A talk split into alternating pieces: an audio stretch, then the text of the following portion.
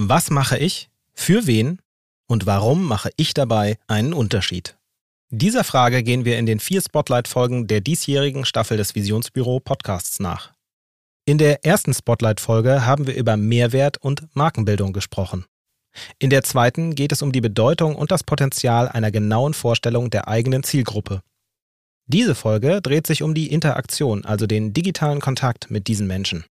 Wir gehen der Frage nach, warum Interaktion wichtig ist, was das mit guten Inhalten zu tun hat und warum Sie sich mit Clickbait auskennen sollten. Sie werden nicht glauben, was Sie damit erreichen können. Mein Name ist Frederik Gottschling und ich begrüße Sie recht herzlich im Visionsbüro Frankfurt. Was ist Interaktion und warum ist die so wichtig? Interaktion entsteht, wenn Sie etwas veröffentlichen und jemand anderes darauf mit einer Handlung reagiert. Das kann ein Like oder ein Kommentar sein, aber auch das Anklicken eines Links, das Weiterleiten eines Newsletters oder das Anschauen eines Videos. Die Interaktion in sozialen Netzwerken ist dabei auch ein Feedback-Mechanismus für den Algorithmus. Je schneller und je mehr Menschen auf einen Beitrag reagieren, desto relevanter scheint der Inhalt für die Menschen in ihrem Netzwerk zu sein. Posts mit viel Interaktion und Relevanz erhalten Vorfahrt im Newsfeed. Warum? Weil durch die Interaktion die Verweildauer auf der Plattform erhöht wird. Eine höhere Verweildauer auf der Plattform heißt, dass einem Kontakt mehr Werbeanzeigen eingeblendet werden können, ergo die Plattform mehr Geld verdienen kann. Bevor wir die Grundregeln für gute Interaktion durchgehen, werfen wir einen Blick auf die vier größten Fehler. Fehler Nummer eins: Abwesenheit. Wie fänden Sie das, wenn ein Gesprächspartner Ihnen einen interessanten Aspekt erläutert und bevor Sie darauf antworten können, läuft die Person einfach weg? Sie hört Ihnen nicht mehr zu, reagiert auch nicht auf Nachfragen, taucht aber nach einer Weile wieder auf und spricht über ein ganz anderes Thema. Dass Sie noch eine Anmerkung hatten oder eine Frage, hat die Person gar nicht mitbekommen. Klingt jetzt nicht so wirklich ansprechend, oder? Genau das passiert aber in den meisten Fällen, wenn Inhalte online gehen. Jeder Beitrag, den Sie veröffentlichen, ist der Beginn eines Gesprächs. Der größte Fehler ist daher, schlicht nicht anwesend zu sein, wenn das Gespräch beginnt. Sie können daher zwar gerne Posts auf 6 Uhr morgens einstellen, doch das heißt auch, dass Sie dann ebenfalls online sind, um auf Kommentare zu reagieren bzw. das Gespräch in Gang zu bringen. Fehler Nummer 2. Die Fokussierung auf den Algorithmus statt den Nutzen. Oft ist zu lesen, dass man bei Posts eine Frage oder einen Aufruf unterbringen sollte. Manchmal werden Umfragen empfohlen und als das heiße Tool für Interaktion angepriesen. Herauskommen dann oft bedeutungslose Umfragen, vermeintlich interessante Posts, die nirgendwo hinführen und die keinen inhaltlichen Zusammenhang haben. Hören Sie auf, Inhalte für den Algorithmus zu machen und machen Sie welche für Ihre Zielgruppen. Lösen Sie Probleme, erzählen Sie etwas Neues, inspirieren oder unterhalten Sie. Fehler Nummer 3. Social Media ist für Sie kein Arbeitsgerät. Soziale Netzwerke bzw. die Arbeit damit ist genau das. Arbeit. Die Erarbeitung von Inhalten, die Pflege von Kontakten, die Belebung des eigenen Netzwerks, all das braucht Zeit und ist deswegen Arbeit. Es ist auch Arbeit im Sinne, dass es in die Arbeitszeit es ist aber auch Arbeit im Sinne, dass es in der Arbeitszeit passieren sollte. Soziale Netzwerke werden zu oft unter dem Aspekt der billigen Reichweite oder der Möglichkeit, Werbung zu schalten betrachtet. Dabei ist es ein orts- und zeitunabhängiges Dialogwerkzeug. Es ist völlig egal, ob Sie 30, 300 oder 3000 Follower haben, wenden Sie sich mit Ihren Inhalten immer an die, die schon da sind. Machen Sie nützliche Inhalte für diese Menschen. Fehler Nummer 4. Fixierung auf Follower statt auf Return on Invest.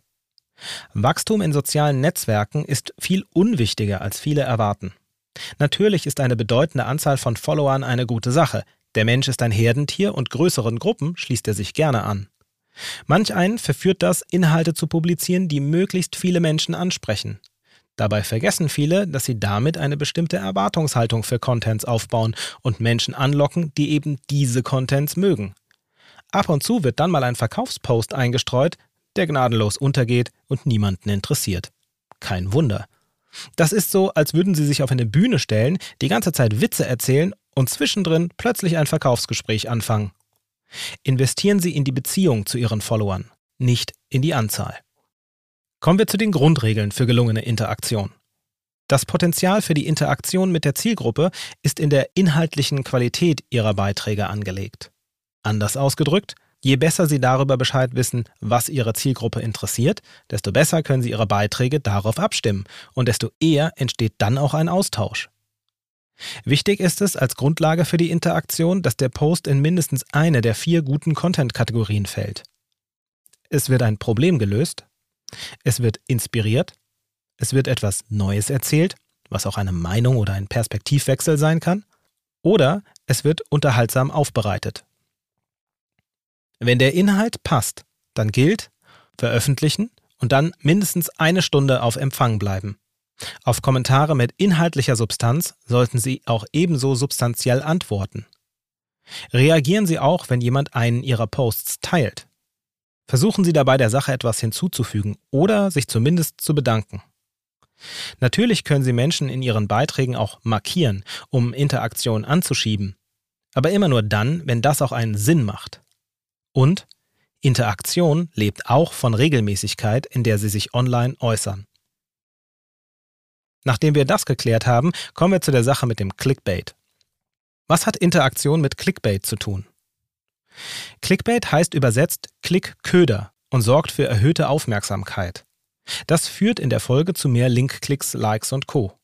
Die Bezeichnung beschreibt die Vorgehensweise, wenn Sie eine neugierig machende Headline verwenden, damit dann ein Link angeklickt wird.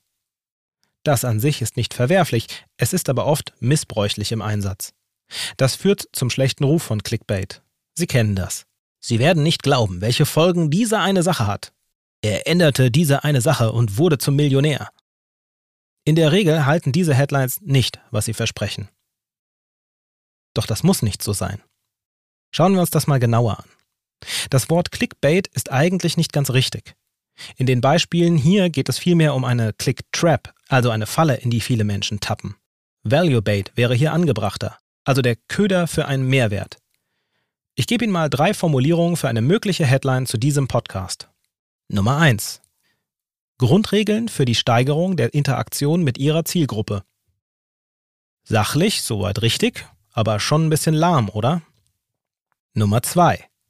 Verändern Sie diese eine Sache und Ihre Inhalte gehen viral. Ein ziemlich großes Versprechen und auch ziemlich hart am Wind gesegelt. Nummer 3. So beheben Sie die vier größten Fehler im Community Management.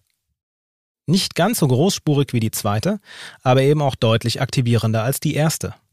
Ich glaube, Sie sehen, worauf ich hinaus möchte. Wenn Sie also Überschriften oder Anlesetexte schreiben, überlegen Sie, welchen Nutzen Sie Ihren Followern versprechen können und treten Sie dabei ruhig selbstbewusst auf. Der Nutzen ist nicht so groß, dass Sie guten Gewissens dafür trommeln möchten? Dann überprüfen Sie mal Ihren Beitrag.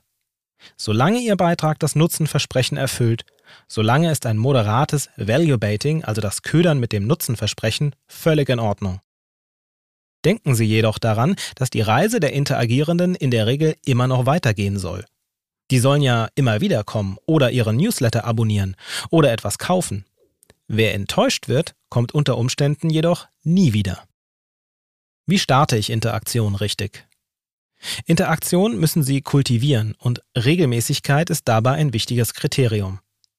Nun ist es eine ziemliche Herausforderung, von unregelmäßigen Beiträgen ohne Zusammenhang direkt auf regelmäßige Beiträge umzustellen, die dann auch noch am besten was miteinander zu tun haben und in mindestens eine der guten Inhaltskategorien fallen. Ein Zwischenschritt sind kleine Kampagnen. Und das geht so. Sie sind jetzt mal ein Spielzeughändler und suchen sich eine Fragestellung aus Sicht der Eltern. Also zum Beispiel, wie kann ich einem unter dreijährigen Kind beibringen, sich alleine zu beschäftigen? Daraus lässt sich sowohl eine Landingpage machen als auch eine Serie verschiedener Beiträge. Fragen Sie sich dazu, was heißt es eigentlich für ein Kind von unter drei Jahren, sich selbst zu beschäftigen? Sie klären darüber auf, dass der Aufmerksamkeitshorizont eines Kindes bei Alter plus drei Minuten liegt. Ein außerordentlich kurzes Zeitfenster, das viele Eltern unterschätzen. Außerdem versteht das Kind das Konzept alleine oft nicht. Da haben wir doch etwas Neues zu erzählen. In Ihren Beiträgen können Sie nun genau diese Themen adressieren und danach fragen, wer hier welche Erfahrungen gemacht hat, welche Methoden und Spielzeuge für andere gut funktioniert haben und so weiter. In weiteren Posts stellen wir zwei bis drei Spielzeuge vor, die bei der selbstständigen Beschäftigung weiterhelfen können. Je Spielzeug ein Post. Sie nutzen das, um zu inspirieren. Sie zeigen dabei nicht nur das Produkt, sie klären auch noch darüber auf, dass ein Kind ein Produkt oft auch ganz anders nutzt, als es gedacht ist. So kombinieren sie Inspiration mit Neuigkeit. Zum Abschluss der kleinen Serie können Sie eine Umfrage durchführen. Fragen Sie, zu welchen Themen, Altersgruppen oder Produkten weitere solcher kleinen Serien gemacht werden sollen. Und schon haben Sie die Interaktionsmaschine in Gang gesetzt. Der Trick ist, sich nicht von den tausend Möglichkeiten für Beiträge bzw. kleine Kampagnen irritieren zu lassen, sondern einfach eine Möglichkeit auszuwählen und loszulegen. Sie werden in diesem ersten Schritt enorm viel lernen und jede weitere Kampagne wird leichter als die davor. Nutzen Sie die Inhalte und die Interaktion. Im Bereich der Kommentare oder bei Posts über sie von Dritten liegt noch ein weiteres Feld der Interaktion. Kommentare sind im besten Fall wertvolles Feedback. Wenn Sie auf konstruktive Kritik und ernst gemeinte Rückmeldungen selbst mit ernst gemeinten und konstruktiven Rückkommentaren antworten, dann kultivieren Sie die Interaktion im Gesamten. Anders ausgedrückt, Beispiel macht Schule und regt zur Nachahmung an. Das sorgt also wieder für mehr Interaktion. Nutzen Sie Kommentare und Rückmeldungen, um daraus etwas Neues entstehen zu lassen und stellen Sie diese Verbindung öffentlich her. Wenn Sie beispielsweise ein Produkt in Ihrem Sortiment aufnehmen oder eines ausschließen das durch Rückmeldungen aus der Community angestoßen wurde, dann lassen Sie das einfach alle wissen. Das ist Wertschätzung und führt ebenfalls zu mehr Interaktion. Und betten Sie Kommentare und Posts Dritter auf Ihrer Website ein. Ja, das ist sicherlich die Kirsche auf der Sahne der Interaktionstorte. Aber soweit reicht der Arm der Interaktion. Zum Abschluss dieser Folge möchte ich noch auf die dunkle Seite der Interaktion eingehen. Wenn Sie konstruktive Interaktion kultivieren, dann ist das grundsätzlich der beste Schutz vor Shitstorms, Hatern oder Schimpftiraden. Wie immer gibt es aber keine komplette Absicherung. Nicht jede Interaktion ist wertvoll und manchmal reichen scheinbar unwichtige Meldungen aus, um eine Welle der Empörung zu verursachen. Darum rate ich Ihnen Folgendes. Geben Sie sich von Anfang an Community-Regeln für den Austausch. Stellen Sie diese auf Ihrer Website zur Verfügung. Verstößt jemand gegen diese Regeln, können Sie Kommentare löschen, User melden und alle können nachvollziehen, warum es so läuft. Erstellen Sie eine kleine Eskalationstabelle, in der halten Sie fest, wie Sie mit den unterschiedlichen Kategorien von Interaktion von gut bis schlecht umgehen, wer dafür zuständig ist und wer im Notfall angerufen werden kann. Lenken Sie negative Kommentare in einen geschützten Rahmen um. Bitten Sie die Person zum Beispiel, sich mit ihrem Anliegen an eine Service-Mail-Adresse zu wenden. Achten Sie dabei darauf, keine personenbezogenen Daten preiszugeben. Lassen Sie sich nicht von Trollen aufs Glatteis führen. Es gibt Menschen, die wollen einfach nur stunk machen. Und wenn es hart auf hart kommt und die Interaktion außer Kontrolle gerät, dann ist es wie bei einem Sturm. Manchmal muss man einfach die Tür zumachen und am Ende aufräumen. Ja, so eine Situation ist anstrengend.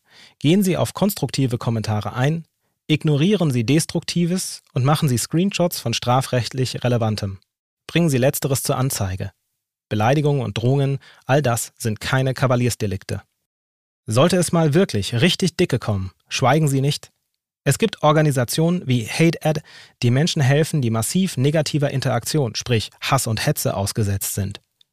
Doch so weit muss es nicht kommen. Eine gesunde Community ist auch hier ein Schutzschild. Auf den sollte man sich im Ernstfall nicht einfach blind verlassen, aber Trollen macht es einfach viel weniger Spaß, wenn sie Widerspruch von allen Seiten bekommen. Sie sehen, Interaktion ist nicht einfach nur ein Like auf einen Post. Es ist Arbeit, ganz ähnlich der Pflege eines Gartens. Sie können diese Interaktion für allerlei Dinge im Geschäftsalltag nutzen. Für Weiterempfehlungen, für mehr Reichweite, für Wissens- und Beziehungsaufbau. All das macht Wiederkäufe leichter und die sind bekanntlich deutlich profitabler als Erstkäufe. In der nächsten und letzten Spotlight-Folge dieser Staffel gehen wir der Frage nach, warum Sie den Unterschied machen. Mein Name ist Frederik Gottschling und Sie hörten den Visionsbüro Podcast. Visionsbüro Frankfurt Zukunft, Stadt und Handel. Eine gemeinsame Initiative der Wirtschaftsförderung Frankfurt, vom Handelsverband Hessen und der Stadt Frankfurt. Mehr Informationen finden Sie auf www.visionsbüro-frankfurt.de. Diese Podcast-Episode wurde gemischt und gemastert von Feintun, das Studio für Podcast und Corporate Audio.